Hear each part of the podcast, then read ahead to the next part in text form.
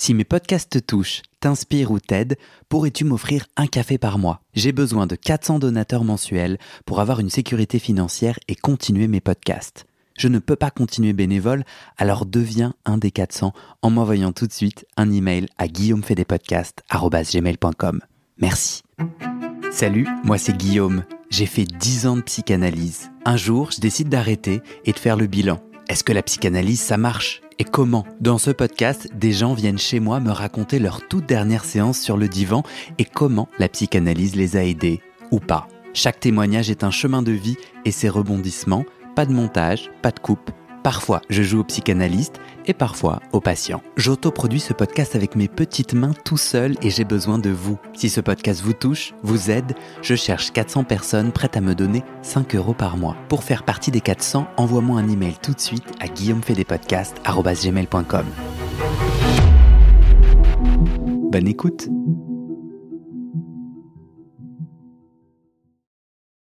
Aujourd'hui, tu n'es plus en analyse. Ton analyse de 23 ans s'arrête en 2018. Est-ce que tu peux me raconter la dernière séance? Bah, comme, comme tout le monde, j'ai essayé d'arrêter euh, très souvent. Enfin, enfin, tu vois, le côté genre là c'est bon, non, là c'est bon, je suis maman, c'est bon, du coup, mon objectif est atteint. Non, mais là c'est bon, enfin, tu vois. Il y avait un petit côté, bon, là c'est bon, j'ai un vrai travail, donc mon objectif est atteint, et puis je, je, maîtrise. Et à chaque fois, elle, euh, d'une certaine manière, elle me gardait. Donc, je, je, lui avais quand même dit à plusieurs reprises, euh, vous me direz du coup quand c'est terminé? Jusqu'au moment où en fait, je me suis dit, bah en fait, c'est peut-être toute la vie, c'est pas grave en vrai. Mm. En vrai, c'est pas grave. Parce que, alors souvent, on va te parler du, de l'argent, mais en vrai, euh, cet argent, entre guillemets, euh, d'abord, c'est de l'investissement sur moi. C'est après tout pas plus con que d'investir ailleurs. Mais euh, surtout, c'est. Enfin, ça a évité tellement d'autres conneries. Donc, le sujet de l'argent est, est, pour moi pas au, au, au cœur. Mais du coup, bah, j'avais, je m'étais dit, ok, c'est, je te dis, comme euh, c'est incroyable en fait. Là, pour le coup, c'est, en vrai, c'est totalement révolutionnaire quand même. C'est-à-dire que tu décides euh, deux ou trois fois par semaine de t'extraire du monde, comme on le fait là en fait, de t'extraire du monde. Personne ne sait ce qui se passe, personne ne sait ce que tu dis. Et je me suis dit, mais en fait, je vais faire ça toute ma vie. Parce que finalement, mm-hmm. c'est le seul moment le seul moment euh, où, sinon, sinon il y a le téléphone, il y a le boulot, il y a les filles, il y a les machins. Donc, je suis tenue en haleine parce que tu es en train de me. Ouais, ouais. Et pourtant, tu as arrêté. Alors. Et pourtant, j'ai arrêté. et donc, eh ben, euh, ça enchaîne avec la deuxième partie, c'est que je vis quelque chose d'important autour de, de, euh, du corps et des énergies, que dont je te reparlerai, et je fais deux rêves. Mais deux rêves pour le coup dont je me souviens. Et donc je raconte ses rêves. On a un petit échange un peu tendu sur la question du féminin, où en gros euh, j'y vais avec ma propre définition. Et à ce moment-là, à ce moment-là, c'était en juillet, c'était la dernière séance du mois de juillet.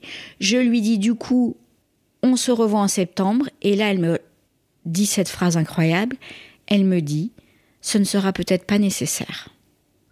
Et là, dans mon corps, mais dans mon corps, je ressens une sorte de joie immense, un truc, mais je le ressens encore en t'en parlant, c'est-à-dire une sorte de cristallisation de, mais pas de plaisir, tu vois, de joie, un truc. C'est arrivé, mais comme si, euh, je sais pas, on m'annonce la plus grande, la plus belle nouvelle du monde. Et là, je n'en reviens pas, je suis en état de sidération. Et je lui dis cette phrase, que je ne comprends d'ailleurs toujours pas tout en la comprenant, tu vas comprendre pourquoi. Je lui dis oh Alors, c'est maintenant qu'on dit qu'on s'aime. Et en fait, à ce moment-là, je veux lui dire que je l'aime.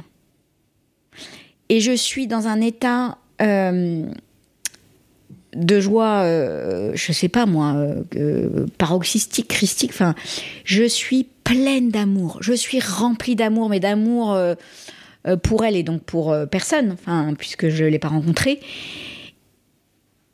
Et je suis sidérée de cette audace, tu vois, de comment ça, comment ça, genre, j'obtiens la médaille. Comment ça, je peux tenir debout toute seule? Et à partir de là, euh, je ne l'ai plus jamais vue, je n'ai plus jamais été en contact. Elle m'a félicité, mais alors, euh, franchement, je, je, elle m'a dit vous avez fait un très grand, très beau, très puissant travail. Et ça, toujours à la dernière séance, ouais, après qu'elle t'ait dit ça ne sera, dernière séance. ça ne sera pas forcément nécessaire. Ouais. Et après, elle te, elle te félicite. Ouais. Et là, je pense que je suis rentrée euh, chez moi, mais en, en, dans un état de lévitation, mais comme si. Euh, euh, enfin une, une, une, nouvelle naissance enfin tu vois c'est je sais pas euh, tu vois tu fais des, tu fais tu dis, dis leçons pour apprendre à conduire t'as le permis de conduire t'es tout content bah c'est comme si j'avais reçu un, un, énorme permis de conduire le permis mm -hmm. de conduire ma vie quoi mm -hmm. tu vois? Et, et ça s'était noué sur un tout petit conflit hein, c'était quoi ce petit conflit? Tu veux raconter les rêves et alors oui les rêves d'ailleurs euh, étaient très liés à ce conflit c'était que euh, on fait pas du tout de pause? Non sur les deux heures? Oh, c'est chaud. C'est dense. Ouais. Je fais un. Je fais un. Je bois un verre d'eau parce que c'est c'est vraiment le basculement dans. Ça fait combien de temps? Qu'on parle euh, 1h15. Ah ouais, mais on finit en transe en fait. Parce que moi j'ai l'impression de chauffer, tu sais. On a bientôt fini, hein. Ah bon? Ouais. D'accord. Euh, écoute, euh, les deux rêves. Euh... Donc, en fait, ce qui se passe, c'est que quelques années avant, peut-être trois ans avant, je suis en Afrique du Sud. On, on, on, marche avec mon mari et mes filles. On marche. Euh, mais c'est marrant parce que tu m'as pas fait parler de la psychanalyse de ma mère. Or, c'est le. En fait, c'était de loin le plus important. Mm -hmm. Mais ça va rejoindre peut-être le féminin. Mon père, c'est deux ans. Hein. Mm. c'est tout le reste. C'est-à-dire pendant deux ans, tu parles de ton père. Ouais, et... c'est réglé quoi. Je sais ouais. pas ce que je veux dire? Vas-y, raconte les deux rêves et le ouais. conflit, puis après. Euh, c'est l'idée que c'est fini bientôt, donc je me dis qu'il faut que j'accélère. Mais euh, le, le, premier rêve, euh, donc, donc, non, pas un rêve. Je, dans la réalité, je pars en Afrique du Sud parce qu'il s'est passé ça.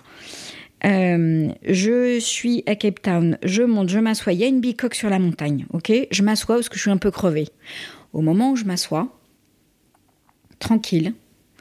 Je suis euh, envahie par une espèce de courant d'énergie qui me traverse tout le corps, à tel point qu'il redresse mon corps, qui me tend. Et là, je vis un état de, de bien-être comme jamais de ma vie. On est dans le rêve là Non. Ok, tu m'as perdu. Ouais. Raconte-moi les deux rêves. On est à la dernière séance, ensuite. reste avec moi. Ne Euh, t'inquiète pas, on a tout le temps. Ok. Je conduis. Oui. Juste pour que j'arrive à comprendre ton discours, le, j'ai bah, le besoin. premier rêve, euh, je, je, je rêve que euh, je suis dans une maison euh, qui, est, qui est belle, hein, que je connais pas. Euh, Il y a un jardin euh, très grand, très vert, très beau, et il y a ma psy à la barrière. Et moi, enfin, c'est un rêve pas très compliqué à analyser. Hein. Et en gros, il y a une barrière et ma psy est là et elle m'attend. Voilà. Et, euh, et donc moi, mon mouvement, mais je me souviens plus de la fin de ce rêve, mais en tout cas, c'est de passer la barrière. Premier rêve.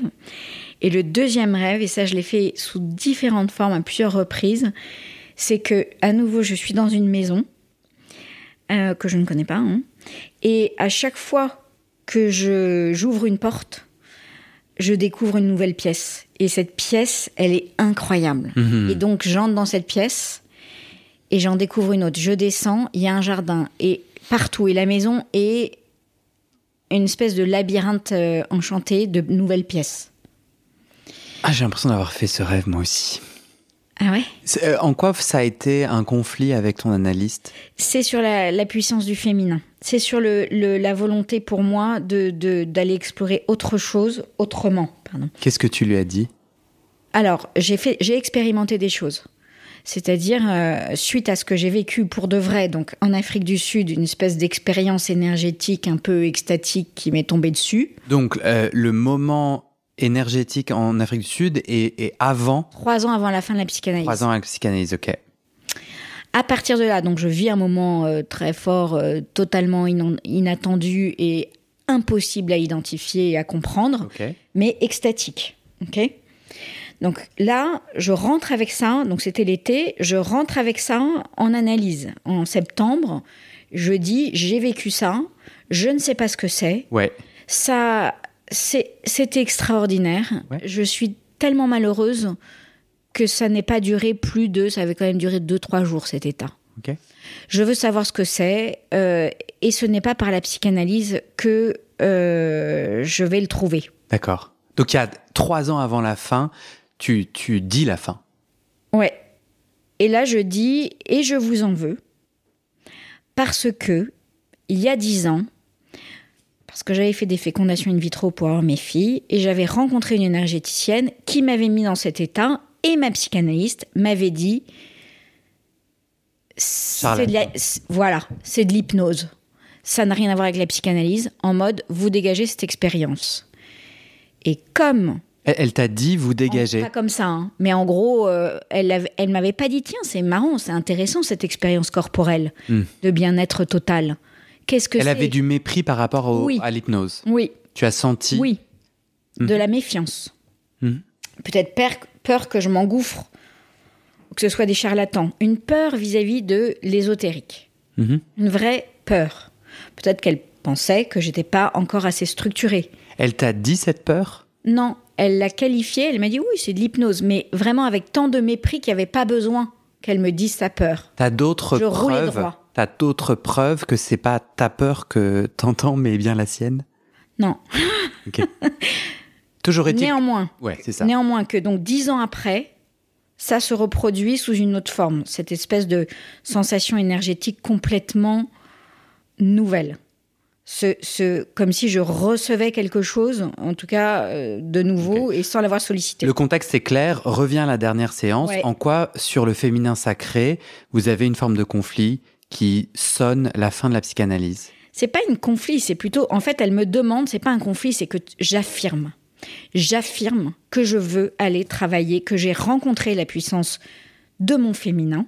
À la dernière séance, Ouais. là, quand tu racontes ouais. en quoi les deux rêves que tu viens de raconter, pour toi, c'est en lien avec le féminin sacré? Les pièces.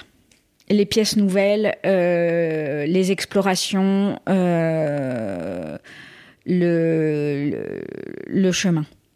Mais à aucun moment, attention, je suis pas du tout venue pour ma dernière séance. Mhm, Elle, elle m'a vraiment saisie. En fait, c'est pas moi qui l'ai décidé. mhm, Alors que je, je- plusieurs fois, j'avais essayé de le décider. mhm. Là, c'est elle. Parce que là, toi, tu exprimes du coup ton interprétation, le lien entre le Ouais. féminin et euh, le, Ouais. le, le, le, le- le rêve. Ouais. Et, qu'est-ce qu'elle en dit? Pas grand-chose, mais surtout, je lui dis, je veux continuer dans cette voie, puisque depuis ces trois ans, j'avais commencé à faire des stages, entre guillemets, un peu de sorcière, essayer de comprendre. J'étais allée en retraite, euh, l'église, enfin, je m'étais tournée vers l'invisible, mais pas l'inconscient, l'invisible spirituel. plus spirituel. Mhm. Et très clairement, j'avais l'impression que la psychanalyse était un frein, Mhm. Était me, J'ai envie de te m'empêchait d'y gratouiller parce que tu Ouais, parles de conflit et euh, j'ai toujours pas compris parce que là pour le coup c'est il y a moins longtemps en 2018 Ouais. on- tu vois euh, et t'as as des bons souvenirs parfois. Là euh, j'ai pas entendu comment il y a eu un conflit entre ton analyste et toi mais peut-être que c'est plus en ton fort intérieur Oui. l'envie d'un autre chemin. Oui, parce qu'en plus, euh, pourquoi ça serait pourquoi ça serait la culp pourquoi culpabiliser son analyste? C'est intéressant. Mais bien sûr que je l'ai vécu comme un conflit, et je suis persuadée qu'elle le vit pas du tout comme ça. bah, peut-être pour la pouvoir la quitter, ouais je sais pas. Mais oui et non, parce que quand même, je- la séance d'hypnose, entre guillemets, enfin qualifiée d'hypnose, pour moi, m'a m'a fait perdre du temps sur ce chemin. Mais, mais en même temps, d'abord, on perd jamais de temps, en fait, c'est un chemin. Euh, mais en fait, elle, elle n'est que le reflet de mes propres réticences à aller sur ce chemin, Hmm. du qui coup me, qui me, qui était pas du tout pour le coup dans ma rationalité, dans mon éducation, ni dans la psychanalyse, qui était le, ce que je m'autorisais comme chemin de traverse. On pourrait euh, interpréter euh, complètement différemment en disant que grâce à la psychanalyse, tu as pu accéder à suffisamment des premières pièces de la maison pour aller rencontrer Mais les évidemment, Mais c'est pour ça que je, je te dis que. Qu'est-ce que tu sur comprends La question de pourquoi, par exemple, pourquoi tu, tu veux témoigner sur la psychanalyse, c'est que en fait, c'est nécessaire. Enfin, pour moi, c'est un travail qui a été tellement nécessaire et Mhm. Mais que, bien entendu, sans avoir enlevé toutes les pelures d'oignon de toutes les névroses, je, je, je n'aurais pas pu faire le travail que je fais aujourd'hui. Et je crois même euh, avoir compris que finalement c'est assez banal dans les psychanalyses. Je crois que c'était Lacan qui en parle et qui il disait qu'en fait, effectivement, une fois que la psychanalyse, j'ai envie de dire, une fois que tu as, que réglé euh, ce que tu avais à régler dans, dans, dans, dans, dans, ton humain euh, névrosé, bah, c'est une autre partie de l'humain qui, qui, qui s'ouvre. Et donc, et donc euh, oui, et, surtout, c'était une façon de me dire aussi, et peut-être que j'attendais son autorisation et que je ne l'attends plus. Oui, tu peux conduire ta vie. Et tu es assez solide pour aller embrasser cet invisible et embrasser donc maintenant, en l'occurrence, le, le, le- le Reiki ou les énergies ou d'autres choses d'ailleurs, et de l'embrasser vraiment totalement, c'est OK. Parce que, et moi, analyste, peut-être que j'attendais en fait aussi son blanc-seing, tu vois, euh, une autorisation, et que désormais, je n'en attends plus de personne. Et c'est là que je lui suis euh, infiniment euh, reconnaissante. Ouais. C'est qu'en fait, elle a été sans doute beaucoup plus subtile que ce que je te raconte là. Je pense qu'elle était forte, très articulée. C'est intéressant parce qu'il y a, euh, au moment où tu disais, euh, je suis- à la- après la dernière séance, je suis rentré chez moi en lévitation. Euh, et comme on joue au jeu ensemble, moi j'ai entendu évitation du verbe éviter. C'est Et je me drôle. suis dit, c'est bizarre. je me suis dit, ah, c'est encore toi, Guillaume, qui cherche à. Peut-être. Enfin, tu vois, là, ton discours était clair. Ouais. Mais il n'est pas si clair que ça, parce que parfois Vas-y. elle est coupable, parfois elle l'est pas, parfois elle est forte, parfois elle est- j'entends plein de, de, de rebonds et, et je trouve ça, je trouve ça assez euh, intéressant. Et, et tu vois, tu disais euh, je, je, euh, une autorisation que je n'attends plus, et je, tête, je me suis dit bah oui, elle te l'a donnée, elle t'a dit, mais on n'est pas sûr qu'elle te l'ait vraiment donnée. Ça ne sera peut-être pas nécessaire, et peut-être que le conflit en toi, c'est qu'elle t'a pas vraiment dit go. Toi, tu penses qu'elle est contre le monde de l'invisible, et donc elle te dit on va s'arrêter là, ou en tout cas, tout ça c'est une interprétation, qu'il y a un entre-deux. Elle t'a à la fois autorisé à vivre la suite, et à la fois, c'est quand même à toi de t'autoriser toute seule, parce que tu as l'intuition qu'elle Elle n'est pas- d'accord. Non. Alors, d'abord, d'abord, je pense qu'il faut accepter totalement la complexité et la Mhm. juxtaposition de, de, de, enfin, la complexité. Et d'ailleurs, c'est aussi pour ça que la psychanalyse c'est révolutionnaire. C'est qu'en fait, euh, c'est pas des réponses. Il n'y a pas de réponse. Ou il y en a, mais, mais. Elle te dit vous êtes malade de votre père, c'est quand même une réponse. euh, mais ça, c'est le tout début. Ok. C'est le tout début. Mais c'est la psychanalyse. Mais c'est la psychanalyse. Et encore une fois, je te dis, là, euh, c'est rien par rapport à la mère. Mais, mais surtout, c'est euh, cette dernière séance. Alors, elle n'a pas dit ce que tu as répété. Elle a dit, ce ne sera peut-être pas nécessaire. Mhm. Elle n'a pas dit, euh, le travail s'arrête là. Mhm. Et comme c'est quelqu'un qui fait, faisait très attention aux mots, euh, et que chaque mot, je le, soupe, je le soupesais, mais du coup, moi, je l'entends, et c'est ce qui compte aussi, comme... euh, parce que ça faisait trois ans que je ferraillais, en fait, sur... euh, bon, c'est bien, euh, la psychanalyse, ok, mais maintenant, moi, ce qui m'intéresse, c'est ça. C'est autre chose. Ouais. Et, et ça faisait trois ans que je le vivais, moi, comme une tension entre elle et moi. Où je n'étais plus, en fait, euh, aussi, euh, enfin, ça, ça faisait un peu plus longtemps, mais soumise à l'autorité de la psy. Mhm. Tu vois Mhm. Parce qu'il y a quand même un truc, enfin, c'est le transfert. Mhm. Et, et donc, ça fait. Il y avait des. euh, bah, si, je vais quand même y aller. Si, je vais aller voir des perchés. Si, je vais aller voir des perchés. Et là, il y avait un petit côté. Moi, j'ai eu l'impression qu'elle me dit, mais. euh, parce que je l'emmenais, notamment, moi, je lisais beaucoup Annick de Souzenel, je lis toujours beaucoup Annick de Souzenel, et, et je lui en parlais. Je lui disais, mais comment ça, vous connaissez pas. euh, C'est- moi, je connais pas. C'est une autrice de- Annick de Souzenel, ouais, c'est. sur la question euh, du monde de l'invisible. Oui, et qui est magnifique, qui reprend tous les textes. Oui, donc il y a une forme de sacrés, qui- a transgression parlé de Freud, qui a parlé. Donc, j'essayais de trouver des ponts intellectuels avec elle. Hmm. avec ton analyste Ouais. Je pour la me- convaincre. Pour la convaincre. Hmm. Ouais. J'ai une question pour toi. Ouais. On va pas euh, creuser le sujet de la mer et la raison. À, à la fois, on a entre guillemets pas le temps, mais Ouais. c'est un peu pas vrai. Je crois que ce qui est plus vrai, c'est que moi j'ai l'intuition. Enfin, j'ai une, une proposition à te faire. J'ai une question. Euh, Dis-moi si tu veux jouer avec cette question. À ton avis, pourquoi tu as choisi de ne pas parler de ta mère?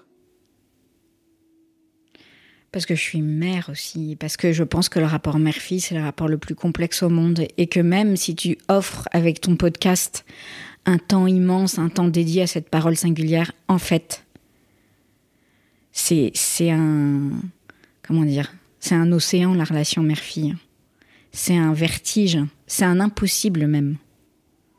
C'est un impossible. Je pense que c'est la relation la plus complexe au monde. Vraiment. Tu vois, tu mets au monde, tu sors de ton, ventre un être du même sexe. Et quand tu réfléchis, d'ailleurs, ce qui est encore fou, parce que moi j'ai perdu ma grand-mère de qui avait 100 ans en décembre, tu te rends compte que quand ma grand-mère, quand une grand-mère est enceinte de sa fille, sa fille dans le ventre de sa mère porte déjà les ovaires euh, qui lui permettront d'enfanter une fille. Enfin, c'est un, truc de fou en fait. Donc au fond, euh, je, effectivement, je suis mère et en plus je suis devenue mère euh, euh, dans la douleur et dans la complexité.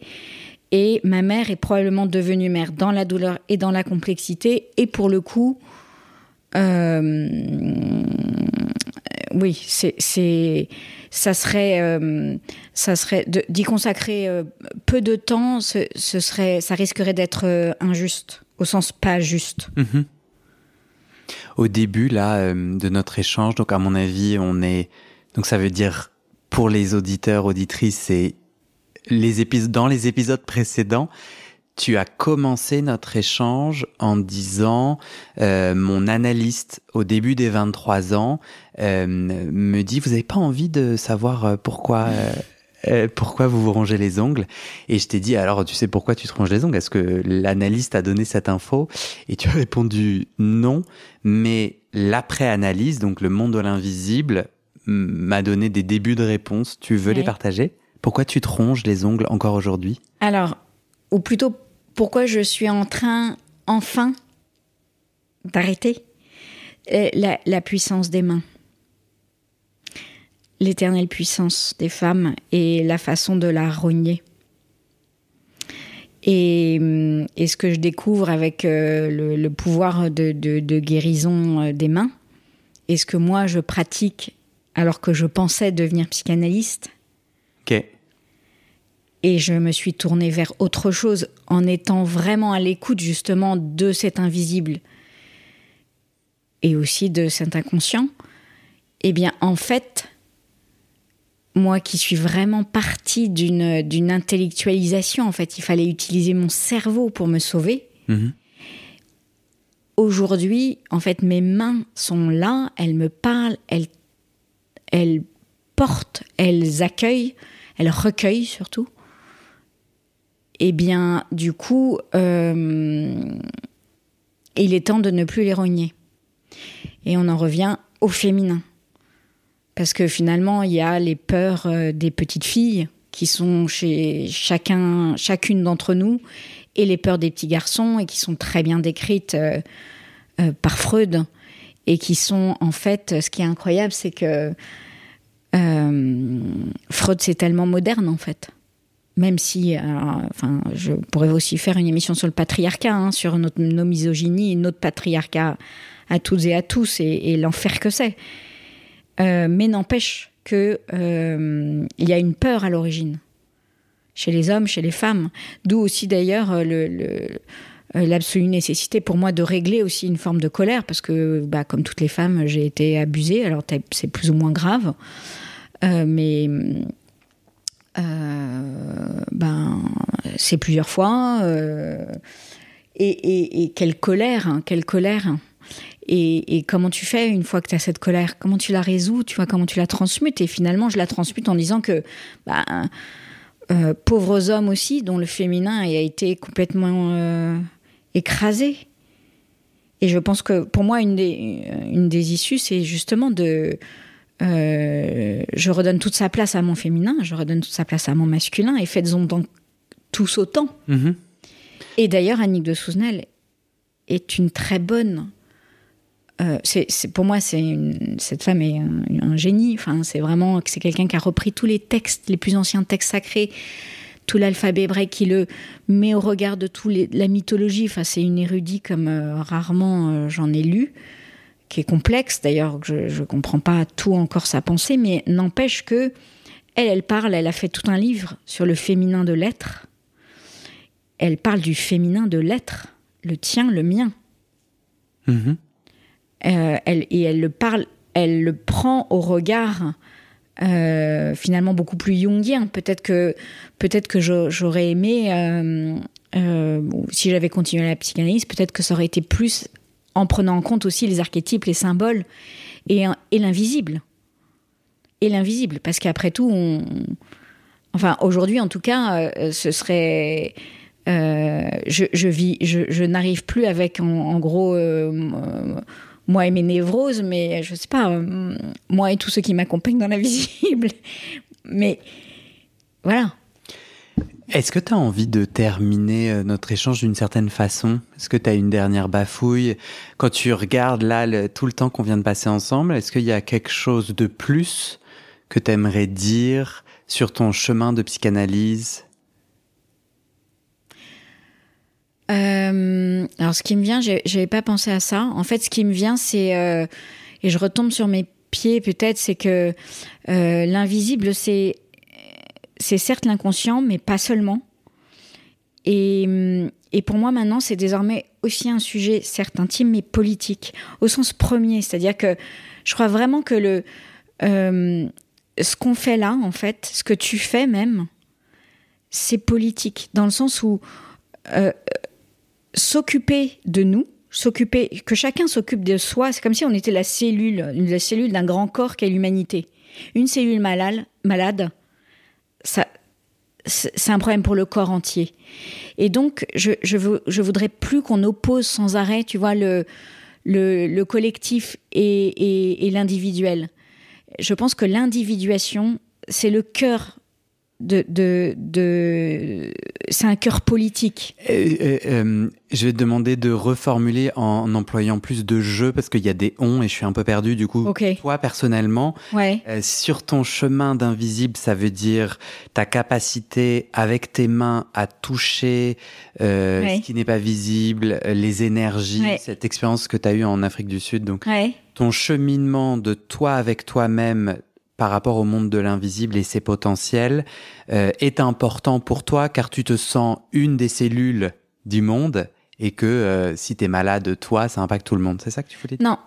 Non, c'est d'abord ce que je voulais dire, c'est que la psychanalyse, c'est euh, nécessaire parce que on, doit chacun vraiment travailler sur nous, y compris, enfin pour le monde entier. en ton nom, ça m'importe parce que. D'accord, ok. Enfin, eh ben, en fait, il y a plein de gens qui sont pas d'accord avec toi. Toi, tu es contente d'avoir euh, fait de la psychanalyse. Ouais, j'ai l'impression qu'en faisant ce travail sur moi, j'ai participé à un monde euh, meilleur. Enfin, mhm. que, que c'est un que c'est un travail que j'ai fait qui n'est pas un travail euh, que individualiste, mais un travail d'individuation, voilà, nécessaire. Hmm. Et aujourd'hui, alors le Reiki, mais je pense que c'est même plus large. Oui, l'invisible, le, c'est comme si je m'étais dotée d'un outil nouveau, d'un nouveau sens. Et, et mon objectif aujourd'hui, c'est de le partager. Parce que toi, du coup, tu es guérisseuse. Euh, euh, Je- je- je- je- J'aime bien dire que j'utilise mes mains. Je suis pas guérisseuse, je, je me reconnais pas là-dedans. C'est plutôt des séances. Je, je, je mets euh, chacun en, con- en contact, enfin en tout cas les gens plutôt avec qui je le fais, hein, bien Ouais. sûr, avec euh, une, son énergie. Son- D'accord. Son, énergie, alors que tu peux appeler euh, éthérique ou lui donner un, un- un nom, mais en tout cas, mon sujet, c'est de, comme pour la psychanalyse, euh, dans l'idée de redonner à chacun euh, ses propres pouvoirs. C'est-à-dire que moi, la psychanalyse m'a donné des outils.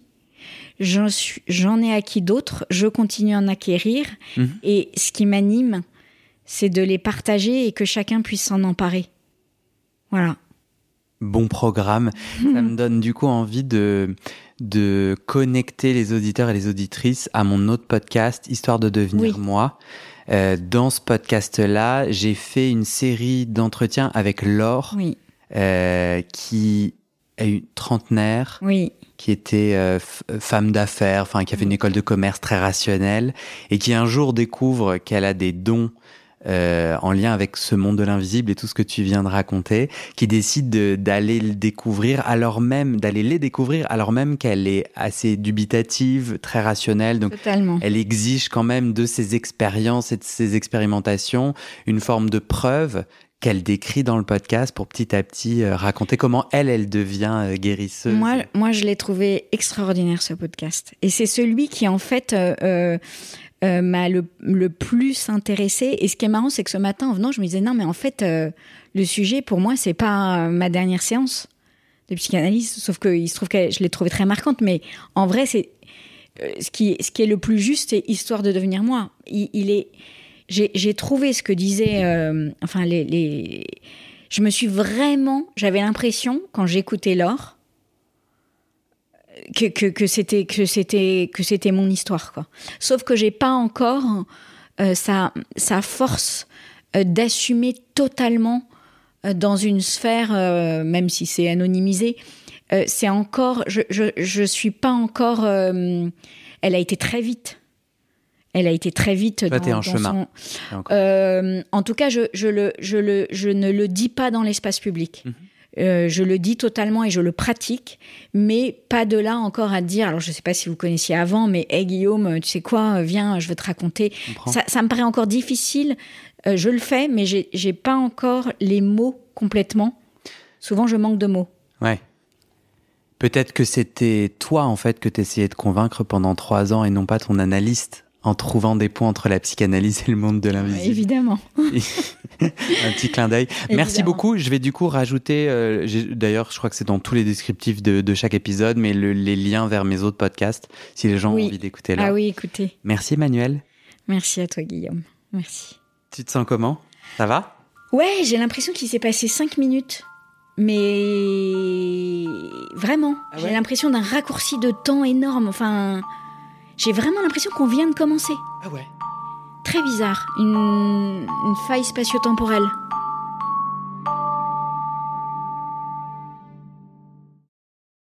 Et c'est la fin de cet épisode.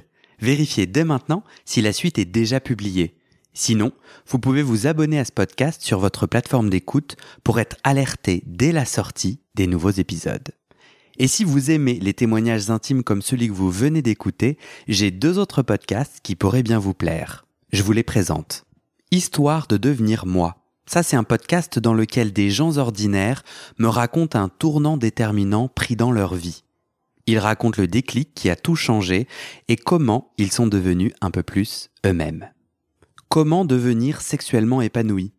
Ça, c'est un podcast dans lequel des hommes, gays, bi ou queer, racontent leur chemin de sexualité et comment ils tentent de s'épanouir face aux normes. Alors pour écouter ces podcasts, vous pouvez tout simplement taper les titres dans la barre de recherche de votre plateforme d'écoute. Mais je vous mets aussi dans le descriptif de cet épisode les liens pour écouter ces podcasts et les liens de mes réseaux sociaux pour découvrir les coulisses de mon aventure de podcasteur et aussi la page de dons pour soutenir mon travail et mes podcasts. En tout cas, n'hésitez pas à m'envoyer vos retours et vos réactions à guillaumefedepodcast.com ou sur mes réseaux sociaux. Ça me motive énormément de savoir que ces histoires naviguent et résonnent, ou pas d'ailleurs. Allez, merci pour votre écoute et à très bientôt dans vos oreilles.